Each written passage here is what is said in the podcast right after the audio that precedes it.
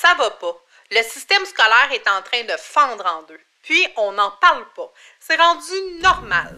On ferme les yeux comme si ça n'existait pas. Mais c'est nos enfants qu'on envoie se faire formater, pas des ordinateurs. Après plus de dix ans passés dans le domaine de l'éducation, j'en ai eu assez de me taire. Aujourd'hui, je prends la parole au nom de tous les parents, les enfants et intervenants du milieu dans une seule et unique mission, lever le voile sur la crise éducative au Québec. Inspirant, savoureux et franchement audacieux, le podcast Entre deux guillemets, c'est non seulement la voix du ras-le-bol collectif, mais c'est surtout l'espoir d'un avenir meilleur pour nos adultes de demain.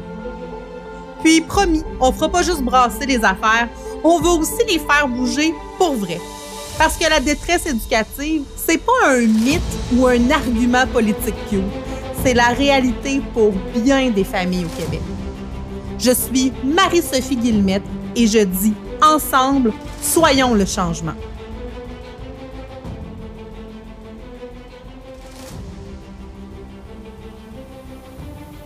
tellement heureuse de te retrouver dans un nouvel épisode de podcast entre deux guillemets. Et aujourd'hui, on va parler d'un enjeu vraiment euh, qu'on a besoin de parler. Et avant, je veux te dire qu'il se passe de la nouveauté dans ma vie, des choses extraordinaires. Euh, j'ai euh, été approchée pour faire une émission de radio. Donc, tous les mardis 10h35, 10h40, je serai dans tes oreilles pour une collaboration avec Choix Radio X 98.1 Québec.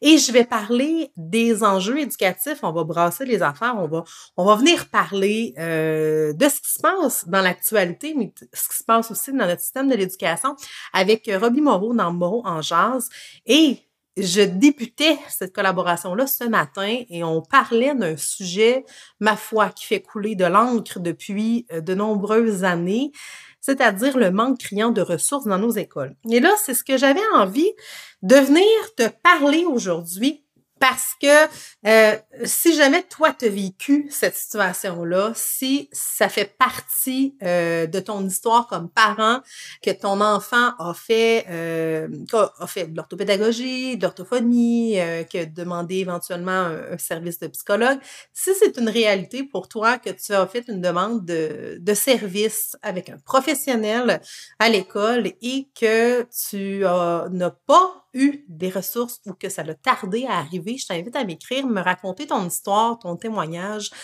Parce que mais c'est une grosse problématique dans nos écoles, le service à l'élève. Je l'ai vécu comme enseignante. Je pourrais te, te, te, témoigner de nombreuses histoires de demandes d'aide que j'ai fait et euh, je me suis fait répondre à plusieurs reprises, mais tu es enseignante, tu devrais être en mesure d'aider tes élèves parce que visiblement, soit qu'ils n'avaient plus de budget, qu'ils avaient dépensé tout leur budget, qu'ils ne pouvaient pas m'aider, ou peut-être qu'ils considéraient que c'était à moi de faire euh, ce travail-là. Quoi qu'il en soit, c'est un enjeu vraiment important euh, à discuter et c'est ce qu'on fait aujourd'hui, c'est ce que j'ai fait ce matin à la radio. On a parlé de, du délai quand, nous, quand on demande de l'aide, euh, un enseignant fait une demande d'aide pour être vu en orthophonie, en orthopédagogie, euh, pour avoir une mesure. Euh, c'est sûr que les mesures informatiques arrivent un petit peu plus vite, mais d'autres demandes, on disait que ça prenait parfois plus d'un an avant qu'il y ait le service à l'élève. Imaginez-vous, là. On fait une demande en début d'année, en septembre, octobre, pour être vu en orthopédagogie, et mais une orthopédagogue va va avoir quatre ou cinq écoles euh, différentes, va pouvoir prendre un 40, 50 dossiers d'élèves par année maximum, donc va prendre les 40, 50 plus urgents. Donc, si ton élève n'est pas considéré comme urgent, ben le délai va s'allonger et là, des fois, ben, on, est vu en mars, avril euh, de, de, l'année suivante, puis ça prend quasiment un an avant que le service à l'élève soit donné. C'est épouvantable. Tu sais, quand on pense à ça, on, c'est un besoin dans nos écoles comme enseignant, comme professionnel, mais surtout pour l'élève, d'avoir euh, accès à des ressources rapides. Mais ça, on se fera pas de cachette, c'est lent partout, puis c'est lent pour ça aussi. Qu'est-ce qui va venir expliquer cette lenteur-là? Ben, c'est une rétention de professionnels. Alors, si on a, comme je disais, un orthopédagogue qui fait plusieurs écoles, qui a tant d'élèves, va prendre les plus urgents, et on va répartir le budget euh, de chacune des écoles pour engager le nombre de professionnels selon le budget. Mais là, on fait les choses à l'envers. On devrait évaluer les besoins des élèves et ensuite répartir le budget en fonction des besoins des élèves. Alors, c'est le système qui est fait euh, un petit peu à l'envers. Je, lisais une statistique euh, récemment dans un article de la presse qui disait que 86 000 enfants du primaire ont euh, des besoins au niveau de l'adaptation scolaire. 86 000, c'est un jeune sur sept. C'est énorme, c'est énorme. On, est démunis comme enseignant, pour l'avoir vécu à de nombreuses reprises, je me suis même euh, obstinée à, à, quelques reprises avec des directions qui, malheureusement, eux, avaient les, des bâtons dans les roues, les, les poings et les mains liés, d'être capable de donner ce service euh, à l'élève-là, d'être capable de, de m'appuyer et je me suis battue pour avoir des budgets. J'avais des élèves, moi j'ai souvent eu des élèves TSA dans ma classe et on avait des budgets alloués. Puis des fois, je voyais pas l'aide arriver. Je supposée d'avoir une orthopédagogue qui vienne, euh, je sais pas moi, une journée, semaine en soutien dans ma classe. Et euh, j'avais une demi-journée par deux, par dix jours, par neuf jours. C'était aberrant.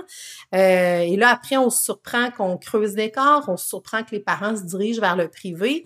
Toujours dans le même article, je disais 42% des parents, à un moment donné, sont découragés à ne pas avoir le service euh, au public, se dirigent vers le privé. C'est pas nécessairement euh, mieux dans le sens que oui, on va réussir à avoir un service quand les délais s'étirent. On n'a pas le choix à un moment donné de se retourner vers une autre possibilité. Mais 42% qui se retournent, un, c'est énorme, et deux, ben des fois, euh, au privé, on n'a pas le pedigree, on n'a pas l'historique de ce que l'enfant a vécu à l'école. Donc, euh, ça devient difficile des fois au privé de d'offrir de, de, le, meilleur des services et ça coûte des sous aussi. Les parents n'ont pas nécessairement les moyens. Vous, me direz, vous, si vous avez été dans l'obligation, je, je l'entends souvent quand on, on veut avoir euh, dépistage au niveau, euh, peut-être avoir un diagnostic dyslexie, dysorthographie, TDA, TDAH. Je l'entends surtout pour le TDA, TDAH. Et là, neuropsy, on est obligé de se retourner vers le privé parce que les délais sont, énormes euh, au public. Peut-être que vous allez euh, dire que beaucoup trop de diagnostics, peut-être que vous allez émettre l'hypothèse qu'on veut trop se rendre vers la médication, vers... Peut-être, oui, mais il ne reste pas moins que le besoin, le service à l'élève, ça devrait être une priorité. Je voyais dans, dans l'actualité récente, et on en débattait ce matin à la radio, euh, le ministre de l'Éducation devrait déployer son nouveau plan. Et on parle de mettre en place un budget pour chacun des enseignants pour favoriser la lecture, pour euh, vraiment s'assurer que nos élèves euh, augmentent leurs leur notes, leurs compétences en français et là, je me questionnais, je me disais, OK, dans notre système de l'éducation, le premier cheval de bataille, c'est le français. OK, d'accord. Et on met encore de côté, j'ai hâte de, là, là, je fais des hypothèses, mais peut-être que, que, que, le ministre va, va me surprendre. J'espère qu'il va me surprendre parce que il paraît qu'il est allé sur le terrain, il est allé parler aux gens. Et je souhaite ardemment qu'un ministre euh, de l'Éducation fasse ça, hein, aille sur le plancher des vaches, aille poser des questions, aille tâter le terrain pour qu'est-ce qui se passe réellement dans nos classes, pour prendre des décisions en conséquence. Mais quand on m'annonce que là, on va prioriser euh, le français, c'est important le français, c'est pas ça, mais est-ce que c'est notre priorité numéro un?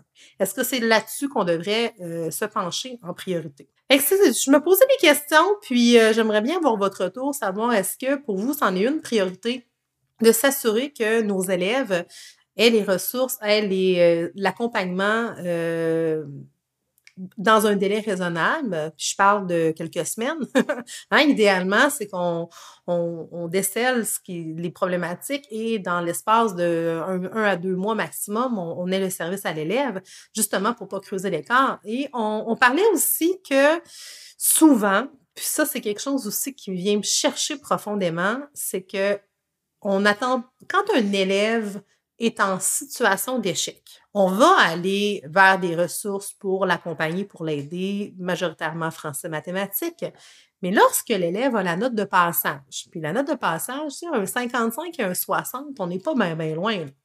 Puis quand un élève a la note de passage, oups, ah, notre élève devient non prioritaire pour être vu, soit en orthopédagogie ou en orthophonie, peu importe. Et là, ça fait en sorte que ben on soutient plus ces élèves-là qui auraient besoin encore de soutien, mais on, va, on va toujours aller avec ceux qui, euh, qui ont le plus de besoins. C'est ça, cette euh, réflexion-là, comme société, de dire, OK, on a cette situation-là. 86 000 élèves au primaire qui sont euh, en adaptation, donc qui auraient besoin d'un suivi, d'un accompagnement, un petit, moyen, grand accompagnement. Et on n'est pas en mesure d'offrir euh, un, suivi rapide pour ces élèves-là. Ça, fait en sorte que euh, l'enseignant, ça devient lourd.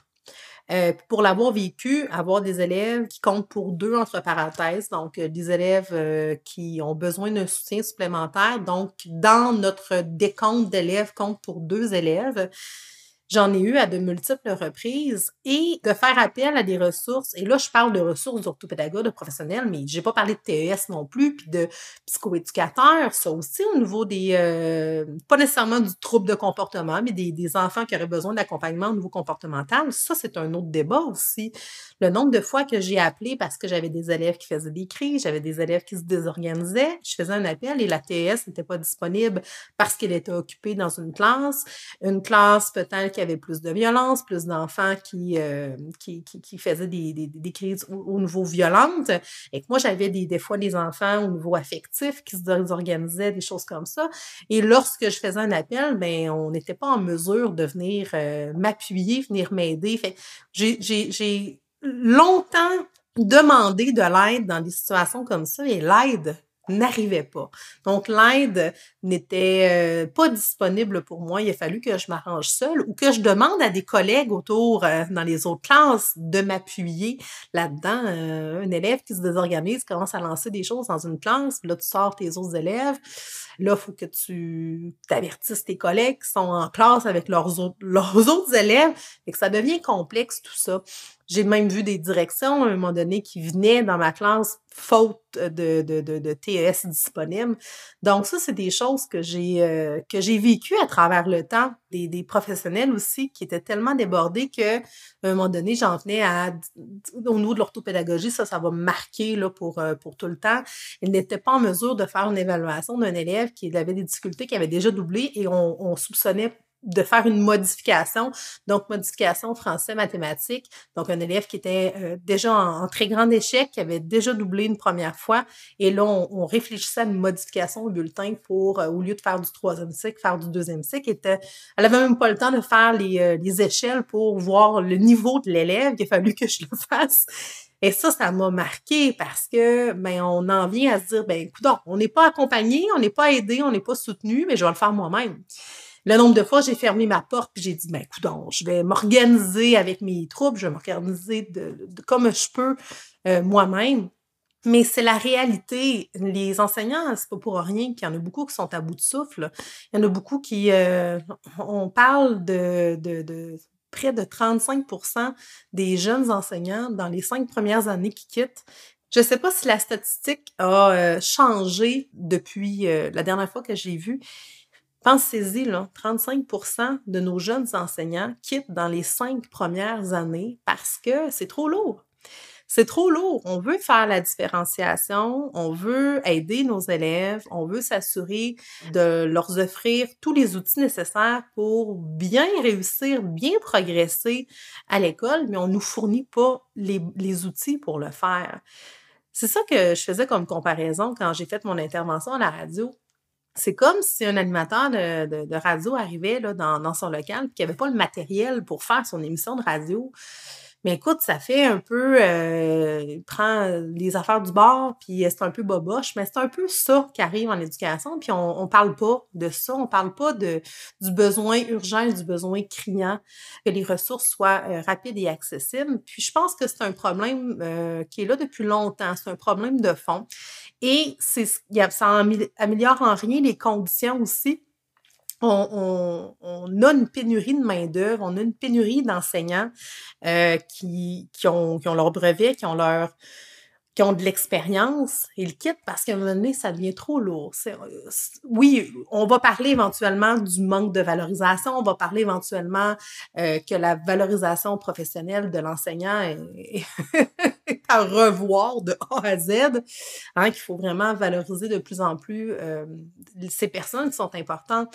Mais au-delà de ça, quand on quand on crie à l'aide, puis qu'on on n'a pas de réponse, à un moment donné, ben, ça devient fatigant, ça devient lourd, et on songe à quitter. C'est ce qui arrive en ce moment dans le système. C'est pas compliqué.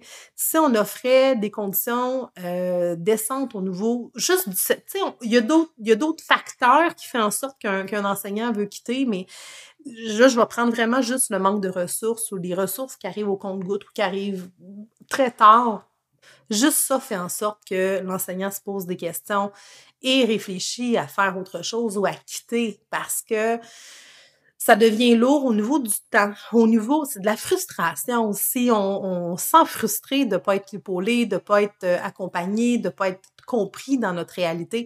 Puis là, je, je, commencerai pas à, le but c'est pas de me plaindre, hein, pas du tout. C'est juste de dépeindre ce qui se passe pour vrai.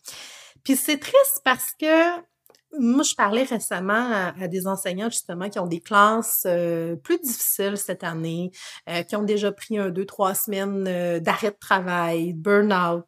puis je leur disais, écoute, faut que ça se sache, faut que ça se parle, mais dans leur situation, on n'ose pas parler à quel point que c'est difficile, à quel point qu'on les a pas les ressources par crainte de représailles. c'est ça qui m'attriste le plus. C'est pour ça que je voulais euh, être la être la voix aussi des professionnels, des parents, tout ça pour dire ben ça existe. Les, les gens ont, vraiment, les professionnels, les enseignants sont vraiment à bout de souffle depuis très longtemps, puis on a peur de parler. Il y a la loi de l'omerta, la loi du silence. On peut pas dire exactement qu'est-ce qu'on vit par peur de représailles de notre employeur. c'est, on est, c'est rendu grave, là. C'est rendu grave. Moi, j'ai, je vous conte une anecdote. Euh, moi, j'ai demandé à des personnes autour de moi, des enseignants qui sont encore dans les centres de services scolaires, de partager le podcast et on me dit, je suis hésitante, hésitant à partager ton podcast parce que j'ai peur que euh, la direction, j'ai peur que mon employeur voit que je partage ton podcast et euh, de me faire rencontrer. Ah là là, ah là là, on est rendu où, tu sais? Puis là, c'est pas critiquer pour critiquer. Je dis pas qu'il y a juste du mauvais dans le système. Je dis pas que les commissions scolaires font juste du mauvais travail. C'est juste que il faut dire les choses qui vont pas bien. Il faut dire les choses qui sont difficiles. Parce que si on, on, va penser que c'est des cas isolés. On va penser que c'est deux, trois, quatre, dix enseignants dans la province. Mais non, c'est des dizaines, des centaines d'enseignants qui vivent des situations quotidiennement, puis qui, euh, qui ne parlent pas, qui trouvent ça lourd. Moi, là, quand je me fais dire par un enseignant, ouais, mais moi, là, je pleure matin et soir dans mon auto parce que c'est rendu tellement difficile. Puis là, là, je vous entends peut-être réfléchir pour certains puis dire, ah, ben là, écoute, ça chaude pour rien ou euh, ça se plaint le ventre plein puis vous avez des vacances l'été puis tu sais, j'entends ce discours-là, mais je pense qu'on, tant qu'on n'a pas mis les souliers d'un enseignant, puis qu'on n'a pas été dans le système, puis qu'on n'a pas fait face euh, à ces difficultés-là, on ne peut pas témoigner exactement de, de ce qu'ils vivent. Ce que j'ai envie, en fait, c'est de briser les barrières, puis de briser cette loi de l'omerta, cette loi du silence-là, puis d'arrêter d'avoir peur, d'arrêter d'avoir peur. Puis je pense que les enseignants, puis si jamais vous êtes enseignant ou ex-enseignant, vous avez envie de, me parler de ça, de ce que vous avez vécu dans votre carrière, des choses euh, difficiles que vous avez vécues, surtout par rapport au manque de ressources, viendrez me parler je pense qu'il faut justement l'abattre ce mur-là puis puis n'en parler. Parce que plus nombreux qu'on va parler puis je fais un parallèle avec c'est drôle parce que récemment on, on a fait un parallèle avec le mouvement MeToo hein. Il a fallu qu'une personne commence à parler du MeToo pour que les autres commencent à parler également, puis qu'on se rende compte que ben c'est pas des cas isolés, mais c'était beaucoup plus répandu qu'on pouvait penser. Mais c'est un peu la même chose. C'est beaucoup plus répandu qu'on peut qu'on peut penser. Puis c'est en parlant, puis c'est en disant réellement ce qui se passe, les vraies affaires que peut-être que nos dirigeants, nos gouvernements, nos politiciens vont saisir l'ampleur réelle. Peut-être qu'ils saisissent qu'ils font pas nécessairement ce qu'il faut en ce moment, ça c'est une autre chose, mais il faut brasser la cage un peu puis dire hey là, ça marche pas, ça marche pas. Nos enfants, c'est supposé d'être ce qui est le plus important dans notre société. Hein? Supposé, on est, on est supposé donner le meilleur pour nos enfants parce que c'est notre avenir, c'est eux qui vont prendre les décisions dans quelques années. On est supposé mettre notre, euh, notre argent, notre temps, notre priorité pour les enfants. J'ai pas l'impression que c'est ça. Puis ce matin, on, débattait de ça à la radio, puis je trouvais ça intéressant. Puis là, on me demandait, ouais, mais pourquoi tu penses que, que, que, que c'est comme ça? Tu sais, pourquoi tu penses qu'on on, comparait qu'on faisait du vélo stationnaire, là, que ça faisait du surplace et qu'on annonce des choses puis que ça arrive pas. Mais c'est un peu les questions d'apparence. Hein? J'ai comme l'impression qu'on essaie de se protéger, on essaie de démontrer, oui, oui, on fait des affaires, on fait des affaires. Sauf que en bas, concrètement, quand on arrive à l'élève, quand on arrive euh, avec les enseignants, ben l'aide, je l'avoue qu'on goûte la différence, elle arrive pas. Fait qu'on, je sais pas si c'est des promesses en l'air, je sais pas si c'est des choses pour justement sauver les apparences, dire oui, oui, on s'en occupe, on fait des choses. Finalement, on arrive sur le terrain, on se rend compte que, ben là, il y a pas tant de différence que ça. Moi, ce que je propose, parce que vous allez voir là, dans les podcasts, j'expose pas juste qu'est-ce qui fonctionne pas. Euh, je veux trouver des solutions, je veux trouver des, des façons de faire. C'est que ça prendrait un plan solide de reconstruction tout ça. Ça prendrait un échelonnage d'un 2, 3, 5, 10 ans. Je sais pas combien de temps que ça va prendre pour, pour redresser la situation. De dire, OK, admettre, faire l'introspection. Je sais pas si le gouvernement est capable de faire ça, là. Faire une introspection il y a ça, ça, ça, ça, ça qui fonctionne pas, dont le manque de ressources à nos élèves. Voici le plan de redressement pour s'assurer que d'ici euh, telle année, nous pourrons offrir un service à chaque élève selon les besoins. Et là, c'est peut-être utopique de penser ça. Peut-être que je suis euh, la tête dans les nuages, mais il faudrait se réveiller. Il faudrait que quelqu'un à quelque part se réveille et se dise là, ça marche pas, là, ça marche pas du tout. Écoute, si ça te parle, si tu penses que euh, qu'il faut brasser les choses au niveau du manque de ressources, au niveau des professionnels, au niveau du service à l'élève, décharger les enseignants dans le sens que on peut-tu euh, donner une, vie de qualité à nos enseignants? Parce que les enseignants, c'est des mères Teresa pour la plupart. Là. Moi, j'en étais une, une mère Teresa. Et euh, il faut absolument offrir des meilleures conditions euh, à, nos professeurs, ça c'est clair, et ça va passer beaucoup par être capable de répondre aux besoins de nos élèves lorsqu'il y a des besoins et d'avoir des ressources disponibles. C'est là-dessus qu'il faut absolument euh, prioriser nos actions. Et je t'invite, si tu ne fais pas partie encore de la coalition pour une éducation alternative, inclusive et consciente, ben on parle de cet enjeu-là, on trouve des solutions, puis on va brasser la cage aussi euh, du ministère pour être capable de faire la différence. ça se peut que tu sois pas d'accord avec euh, mes propos d'aujourd'hui, c'est correct. Moi, ton opinion, je veux la je veux savoir ton opinion quand même. Je veux connaître toi ce que tu penses, comment tu vis les choses. Puis, euh, ben, on va ouvrir la discussion parce que c'est ça que je veux, qu'on ouvre la discussion, puis après, qu'on offre des solutions, tout simplement. C'est ce que je veux le plus pour euh, nos enfants, c'est ce qui est le plus important. Voilà, alors j'espère que tu euh, as apprécié cet épisode. Et on va continuer à parler des vraies affaires, des vrais enjeux. Je t'invite à me suivre à la radio tous les mardis vers 10h35 à Choix Radio X. Québec 98.1 et on se retrouve la semaine prochaine pour un autre épisode. Je te remercie infiniment d'avoir écouté cet épisode de podcast. Si t'es pas encore abonné, je t'invite à le faire dès maintenant. N'oublie pas de joindre sur Facebook notre grand mouvement éducatif, la Coalition pour une éducation alternative, inclusive et consciente. Je te rappelle que tu peux communiquer avec nous en tout temps sur une de nos plateformes pour voir comment on peut t'aider à vivre une éducation alternative à ton image, que tu sois prof, intervenant ou parent. J'ai très hâte de te retrouver la semaine prochaine pour un autre épisode. À bientôt!